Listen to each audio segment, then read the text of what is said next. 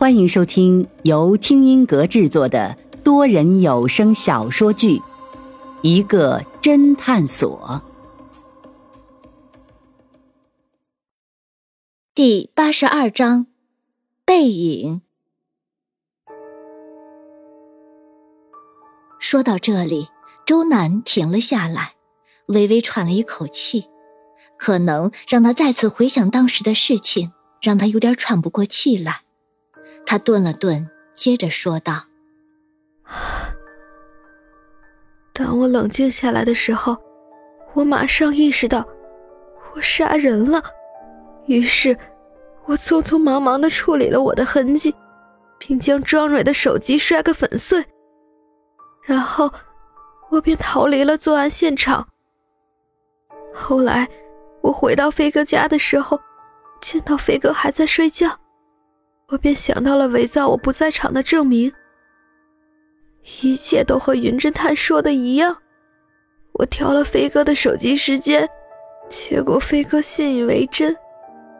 后来，我听说你们警察把庄蕊归为连环奸杀案的受害者，心里还暗暗侥幸，却没有想到，原来。原来，原来爸爸你当时就在旁边，你。说到这里，周南就再也说不下去了，开始放声大哭，不知道是为了自己杀人的悔恨，还是为了不知道周永刚的良苦用心而愧疚。周永刚这时也眼角湿润。他抽了抽鼻子，然后说道：“八月二十四号晚上，我们警方已经怀疑凶手是个黑车司机，而且经常活动的路段就是经过艺术学院。我晚上开着车沿着路段巡逻，到了艺术学院门口，突然发现了楠楠。我看到他在偷偷的盯着一个姑娘看。”那个姑娘刚从学校大门出来，然后马上就招了一辆出租车。出租车刚走，我突然发现，除了楠楠跟上去之外，还有一辆不知名的车也紧紧地跟着刚才那个女孩。我瞬间反应过来，刚才那个女孩一身红装，这个不知名的车里有可能就是连环奸杀案的凶手。我看地点越来越偏，我便呼叫总部请求支援。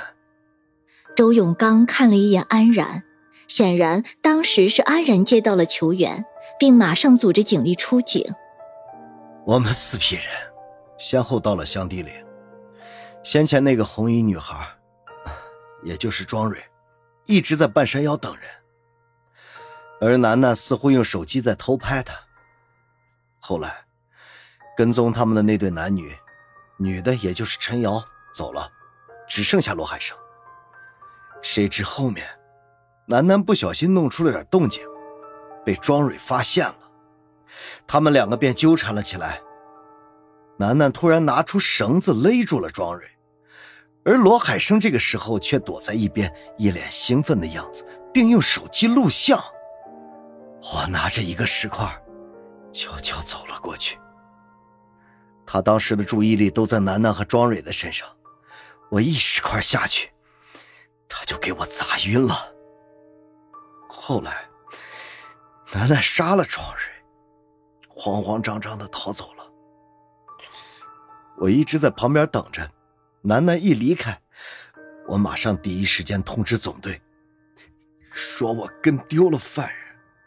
周永刚痛苦的闭上眼睛，随即突然睁开，眼中金光一闪，仿佛又变成了那个干练的警察。他接着说道。我作为一个父亲，一直没有尽到做父亲的责任。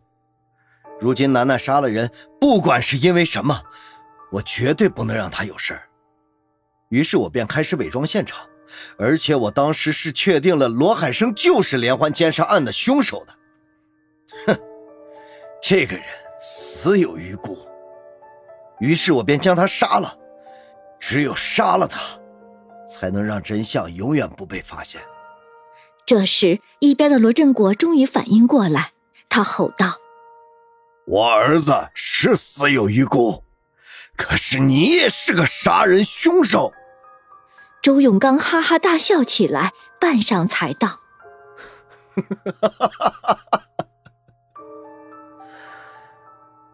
我周永刚一生兢兢业业，大案小案破获无数，到头来，却也成为自己一直在抓的犯人，真是可笑。”说到这里，他突然眼神坚定道：“但是为了楠楠，我不后悔。只是可惜了，当了这么多年刑警，我早该知道，天网恢恢，疏而不漏。”案子很快便进入调查取证阶段。警方在罗海生家的电脑里果然发现了许多死者的照片，甚至还有视频。同时，周永刚和周楠都供认不讳当时的作案情况，为此轰动本市的连环奸杀案告破。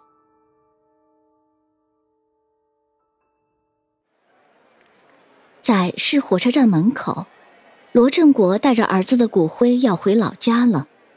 云峰和林阳开车送他到了火车站，他再三要求给云峰他们报仇，被云峰给婉言谢绝了。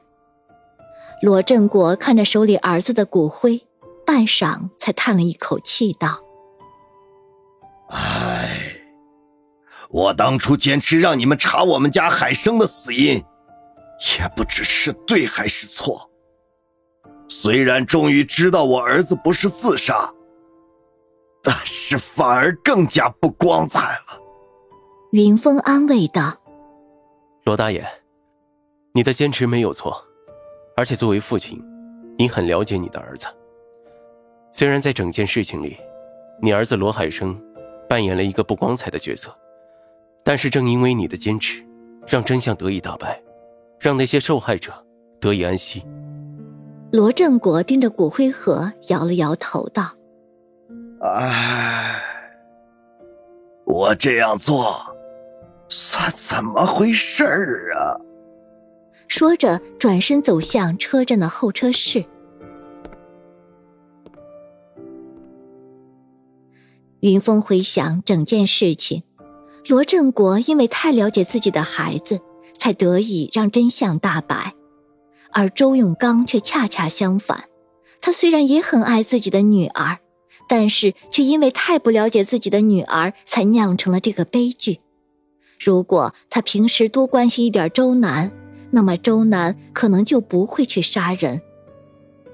云峰看着罗振国苍老的背影慢慢融入车站的人流中，轻声对林养说道：“你看着罗大爷，想到了什么？背影。我知道背影。我说你难道没什么感慨吗？”朱自清的背影，你上学时候没有学过吗？不正是讲了一个父亲的故事吗？咦，你不是一直在国外留学吗？这文章你也看过？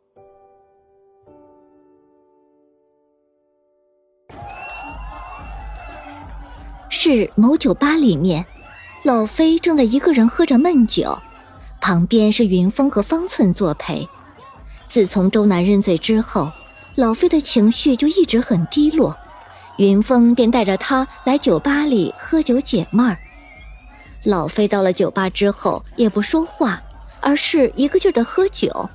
方寸看不下去了，干笑了一声，说道：“ 老飞，想开点。”老飞斜睨了一眼方寸，没好气道：“切，你不懂我的心痛。我怎么不懂了？”这几天我都把我的撸啊撸号借给你打游戏，以前我用这个号都是五杀别人，你用的大号都是被别人五杀。我现在已经从王者掉到了青铜，你还说我不心痛？云峰微微咳了一声道：“老飞呀，凡事都要往好处想，至少现在你又恢复单身了，不会再被我们这群单身狗孤立群攻了。”老飞默认不语。半晌，才长叹了一口气，道：“唉，其实我最郁闷的事情不是这个，那是什么？呃庄蕊出事那晚，周南买完东西回来之后，我们就一起去床上做运动了。我记得当时运动结束，我还看了一下手机，发现已经十点多了。当时我还以为我能力强，很持久呢。嗯，现在想想，估计最多也就半个多小时吧。我操！滚！你这小子活该单身。是某自助火锅店里，云峰和林阳如约而至。这顿饭是安然请他们吃的，说是为了感谢云峰帮忙破了大案。云峰和林阳一进饭店，才发现凌霜居然也在。众人都已经认识，便互相打了招呼，便落座开吃。期间，安然告诉云峰。那马景明最后还是说了案发那几天去干什么去了。原来那几天他去嫖娼了。作为公司的老总，他自然死要面子，死活不承认。后来当他知道陈瑶杀了人，才一股脑说了出来。林霜这次却一反常态，没有给云峰脸色看，反而和林阳聊得很欢快。期间。林霜去取了一些火锅调料来，他笑着对林阳说道：“林阳，我取多了，分点给你吧。”说着就要分一点给林阳。林阳一看他的调料里有香菜，马上拒绝道：“啊，林霜，不好意思，我不喜欢吃香菜。”“没关系，那你只好自己去取料了。”说着转身对云峰说道。你的员工不要，你要不要？放心，我不会下毒的。云峰皱了皱眉，刚要开口说话，林阳抢着说道：“我们老板好像也不喜欢吃香菜。来来来，老板，我们一起去取调料。”说着，拉着云峰去了自助调料台。看着林阳和云峰二人说说笑笑的背影，林霜陷入了沉默。安然凑了上来，笑道：“我说你今天怎么愿意来吃饭，而且还选择吃火锅？哼，原来你醉翁之意不在酒呀，你是冲着这林阳来的吧？听说他拳脚很厉害，一脚就把陈瑶给踢晕了。是呀，就是我们刑警似乎也没有这个本事。这个羚羊还真不简单，不爱吃香菜。”爱吃番茄酱，不爱吃海鲜，喜欢吃豆制品和青菜。爱喝碳酸饮料，而且记忆力超群。这和某个人很像，很像呀。说着，一脸深意的和安然对视了一眼，二人都是一脸的若有所思。